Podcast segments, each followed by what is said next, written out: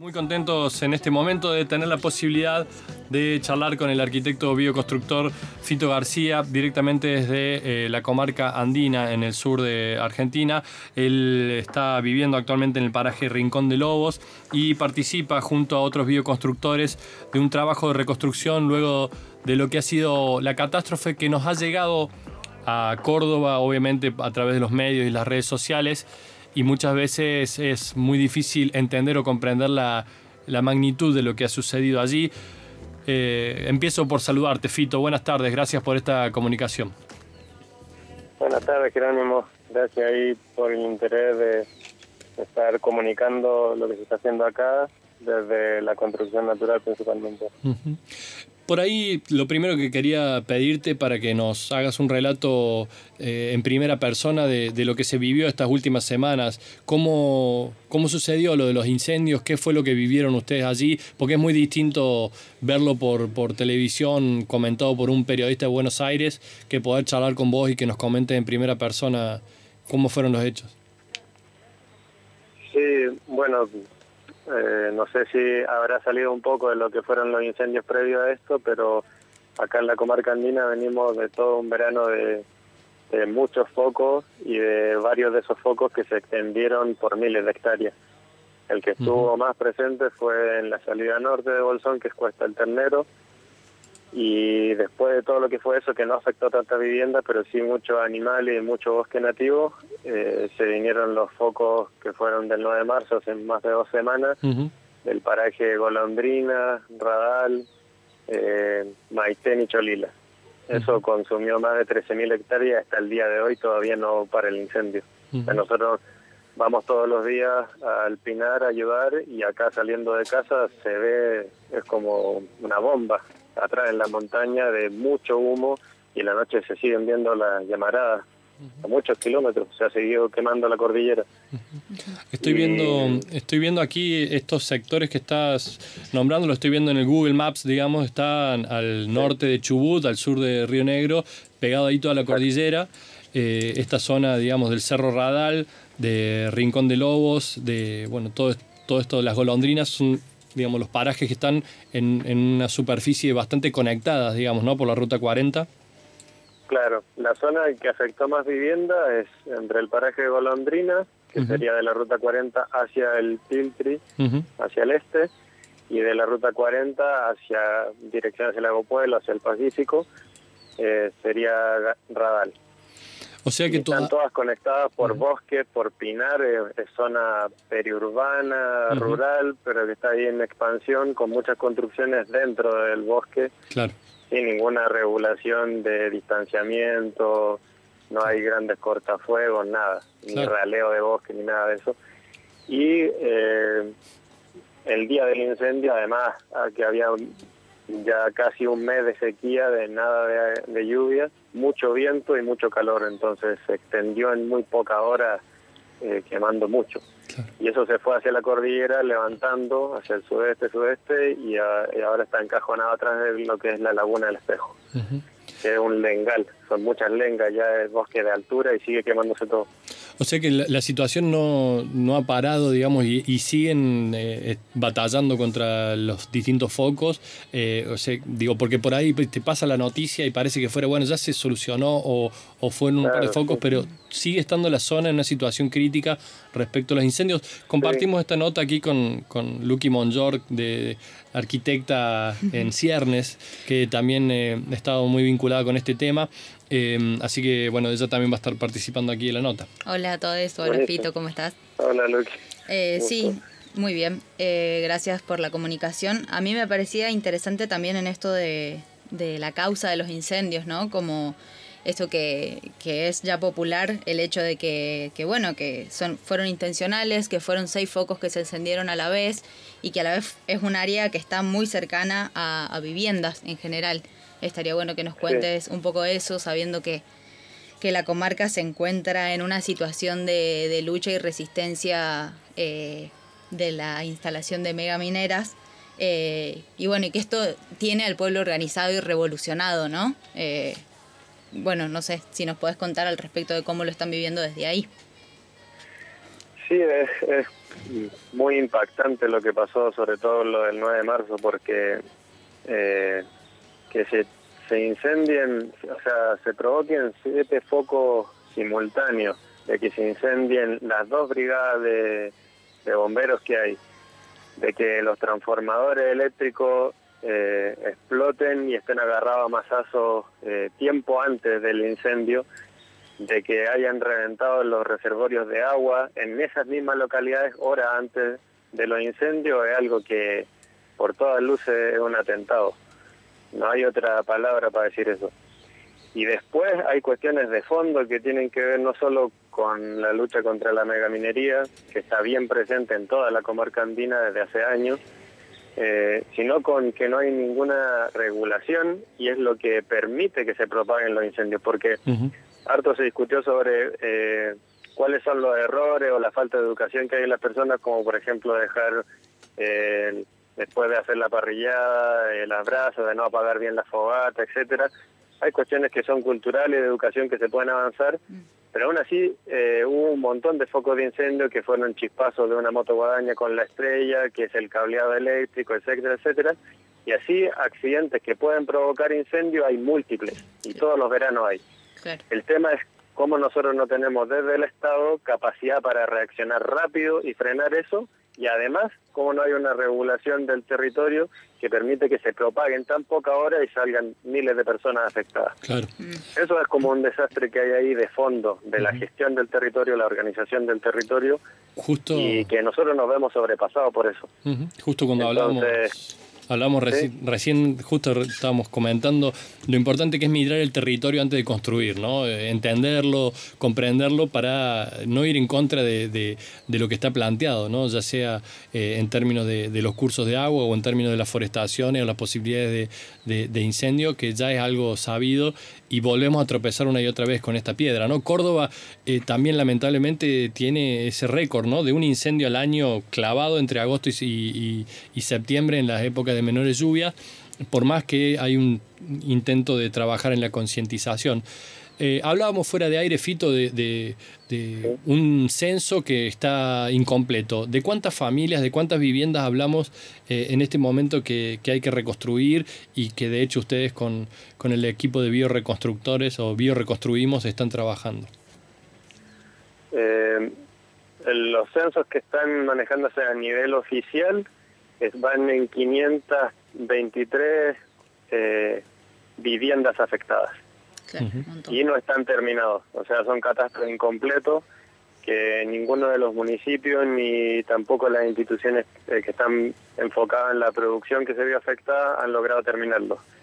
Y nosotros desde Bio Reconstruimos lo que hemos hecho es un relevamiento más puntual y enfocado específicamente en las familias que más lo necesitan. Bien. Eso es lo que nos, nos interesa para que la respuesta temprana, que sabemos que por más donación y todo que nos estén dando, no son ilimitados los recursos, entonces tenemos que saber enfocarlo en artefactos que sean de uso comunitario, que permitan solucionar cuestiones concretas a corto y mediano plazo, y en viviendas que sean de rápida construcción con materiales locales, pero que tengan eh, condiciones de eficiencia, de confort y que tengan durabilidad, o sea que sea ese módulo que hagamos sea definitivo y ampliable. Bien.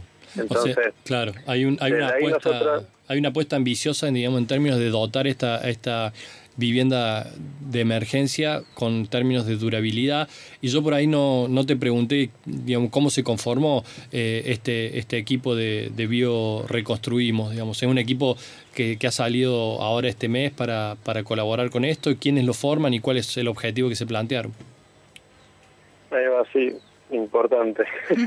Hay una parte importante que ya está organizada, que es eh, los vecinos autoconvocados en defensa del bosque que se conformó a raíz del incendio de Cuesta del Ternero. Eh, ellos ya tienen una plataforma, una organización más o menos consistente y de hecho se crearon muchas brigadas de vecinos autoconvocados que fueron a asistir a los brigadistas. Esto por una parte ve como la nula capacidad que tiene el Estado de dar abasto ante estas catástrofes. Y después, es lo que vivimos ahora, eh, hay muchos equipos de construcción natural que llevan bastante años trabajando acá en la comarca andina eh, y que están tratando de que la construcción natural sea una alternativa eh, local, con un aterrizaje patagónico a las necesidades. Dentro de eso hay equipos de estuferos patagónicos, de estuqueros patagónicos, etcétera, hay gente con mucho tiempo construyendo acá en la comarca, que eso es algo bastante particular de acá. Entonces ya hay cierto nivel de articulación y de red en torno a la construcción natural. Esto lo hablo como por encima de lo que es la autoconstrucción natural, que también está muy presente. eh, y entre esos mismos equipos hicimos, fue un autoconvocado de poder ver cómo íbamos a ayudar en este proceso y cuáles son las herramientas que tenemos nosotros. Y desde ahí surge el Bioreconstruimos, como naturalmente salió ese nombre y todo. Claro, está bueno pensarlo como que desde, desde la emergencia y la no respuesta del Estado, el pueblo se, se solidariza y se autogestiona para garantizar eh, el bienestar que, que, bueno, que fue devastado y, y quemado. Eh, leíamos que están, están organizados bioconstructores, arquitectos eh, y en general personas dispuestas a dar una mano y, levantar una pared, digamos, como que no es, no es algo restrictivo, ¿no? La labor y creo que también eh, la construcción natural permite, ¿no? Como esta participación por ahí más amplia y de un aprendizaje eh, más horizontal o por ahí más, más accesible que permite que, bueno, que estén accionando no solo los idóneos, sino el pueblo en general, incluso las familias damnificadas, cómo, cómo es esa participación de, de quien se vio en la situación de la pérdida en el momento de la reconstrucción de sus viviendas, por ejemplo. Eso me interesaba preguntarte. Y sí, ahí es, es diverso. Eh, específicamente la zona que fue más afectada, eh, muchas de esas viviendas ya eran de construcción natural y muchas de esas viviendas habían sido autoconstruidas por las mismas personas. Claro. Entonces, no es como que uno llega con una idea media y decirle, mira, esto también se puede hacer con quincha, se puede hacer de esta forma, etcétera, sino que ya muchas de esas casas lo habían hecho. Y también hay, son, yo diría, contados los casos de las personas que se que están quedando así con los brazos cruzados. La gran mayoría empezó a levantar sus casas de vuelta. Entonces, en muchos casos solo hace falta que uno haga una asesoría en algunas uh -huh. cosas específicas de la ejecución y en otros casos sí tenemos, eh, por ejemplo, uno de los proyectos del prototipo de vivienda que Andrea, el caso de, de una madre soltera que está internada todavía con las quemaduras. Entonces hay casos en donde todavía ni siquiera han vuelto al territorio, ya sea por el shock psicológico o porque están todavía afectadas físicamente también, o en otros casos que ya las personas están construyendo. Entonces bien diverso ahí, nosotros estamos en algunos lados a direccionar voluntarios, ¿no? tenemos un, un link en donde todas las personas que quieren ir a dar una mano se van adotando y ahí se va avisando.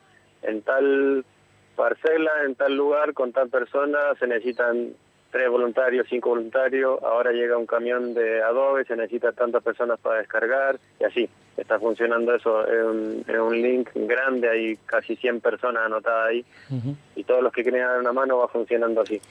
Es importante esto que comenta Fito, digo que también se puede hoy colaborar desde cualquier punto a través de de depósito bancario. Ustedes abrieron un Instagram que se llama Bio Reconstruimos, eh, que tiene allí un link para eh, poder colaborar, que también es, muy difícil a la distancia. Muchas veces la gente empieza a mandar mantas o abrigos y ya no hay lugar donde poner la ropa y lo que necesitan son materiales de construcción. ¿Cómo, cómo están manejando ustedes en particular en Bio Reconstruimos las donaciones y comentarle a la audiencia cómo pueden participar? Bueno, eso es re importante porque acá ya el tercer día los gimnasios todos están repletos de ropa, eso ya se saturó. De hecho ha sido un problema de estar moviendo todo eso para poder tener espacio para copiar los materiales de construcción.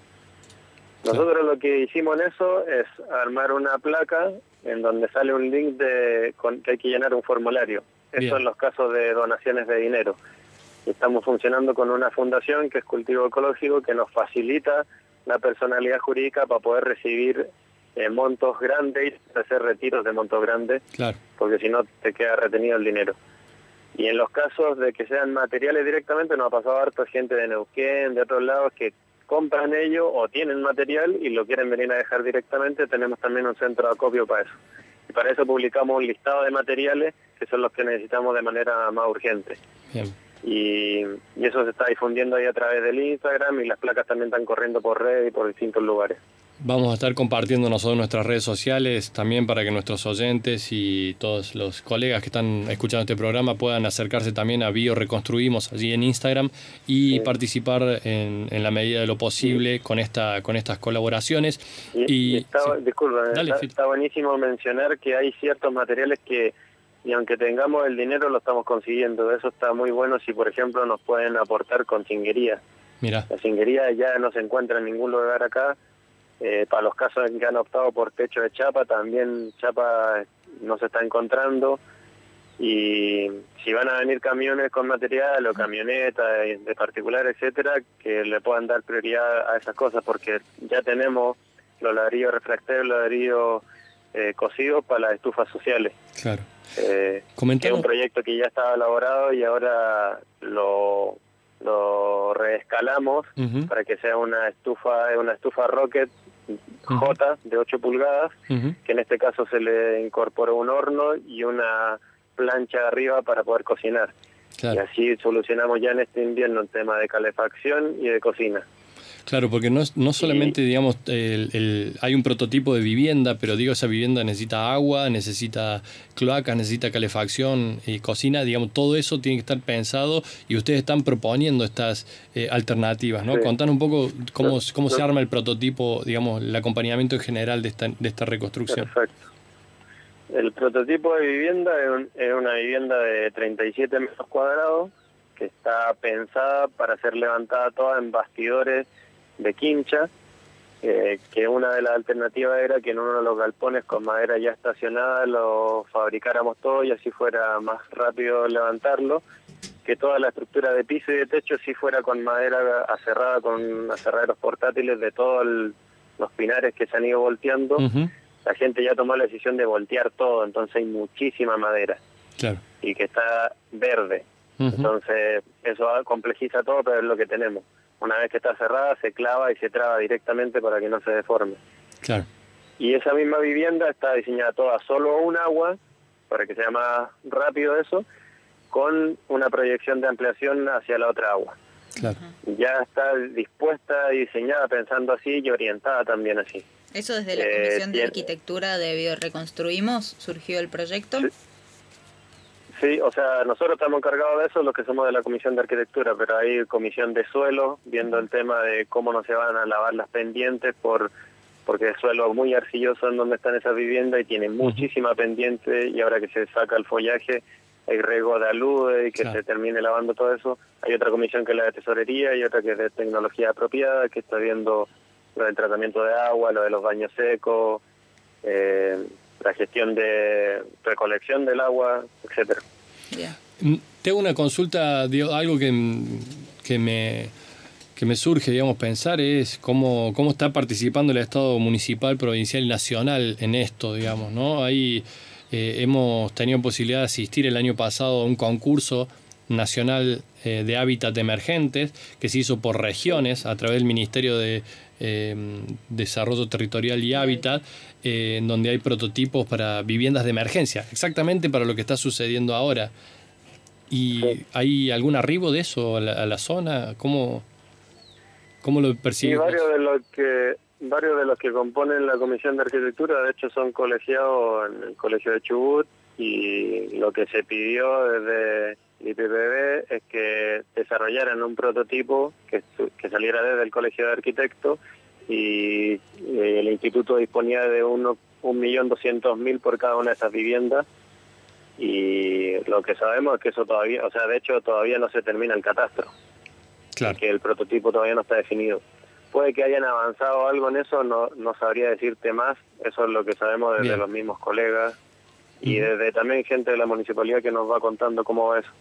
Nosotros lo que creemos es que no va a llegar eso antes del invierno. Claro. Y por otro lado hay muchos conflictos de tierra en ese lugar porque el Estado no ha querido urbanizar varias de esas zonas. O sea, la mayoría de esas viviendas ya no estaban con una red de agua, no tenían red eléctrica, entonces si uno piensa cuáles son las condiciones de lograr vivienda autónoma que puedan recolectar agua, de que podamos hacer tanques comunitarios y todo, por un lado es una oportunidad importante para nosotros. Bien. De hacer vivienda de que sean lo más autónomos posible y barrios lo más autónomos posible. Bien. Fito, repasamos entonces que en la página Bioreconstruimos, vamos a estar ahora compartiéndola, tienen un link con un formulario para inscribirse, para colaborar eh, con este equipo eh, que está formando varias comisiones, que está encarándose eh, de auto-organizarse para encarar este, esta trágica situación después de los incendios que todavía continúan y desde acá te quiero agradecer mucho esta, esta nota, Fito, espero que sea de, apoyo para ustedes y te mando un fuerte abrazo, ahí te dejo con Lucky que también te va a saludar. Sí, yo también te agradezco mucho la comunicación, también para la audiencia y a quien le interese, tanto Bioreconstruimos como Defensa del Bosque y varias páginas más o organizaciones están comunicando constantemente lo que está sucediendo y, y también comunicando cuáles son las necesidades, ¿no? Que, que, que están hoy y que van a seguir estando a lo largo del tiempo porque el, invierno recién empieza. Eh, así que bueno, Fito, seguiremos en contacto y ojalá que llegue ayuda desde Córdoba eh, para la comarca. Sí. Sería eh, buenísimo porque uno, uno de los temores que tenemos es de que pase esta ola, de que deje de salir en la televisión un poco lo que está pasando y nosotros tenemos necesidades a corto y mediano plazo y las vamos a seguir trabajando y para eso viene bien tanto las donaciones como que se arrime gente a ayudar y entender que necesitamos soluciones definitivas para lo que se está haciendo ahora. Perfecto. Así que muchas gracias por todo. A ustedes, Fito García, arquitecto desde la comarca andina, comentándonos un poco la situación y el trabajo que están realizando en esta emergencia. Abrazo muy grande, compañero, que tengas un buen día. Un abrazo. Un abrazo. Estamos en contacto.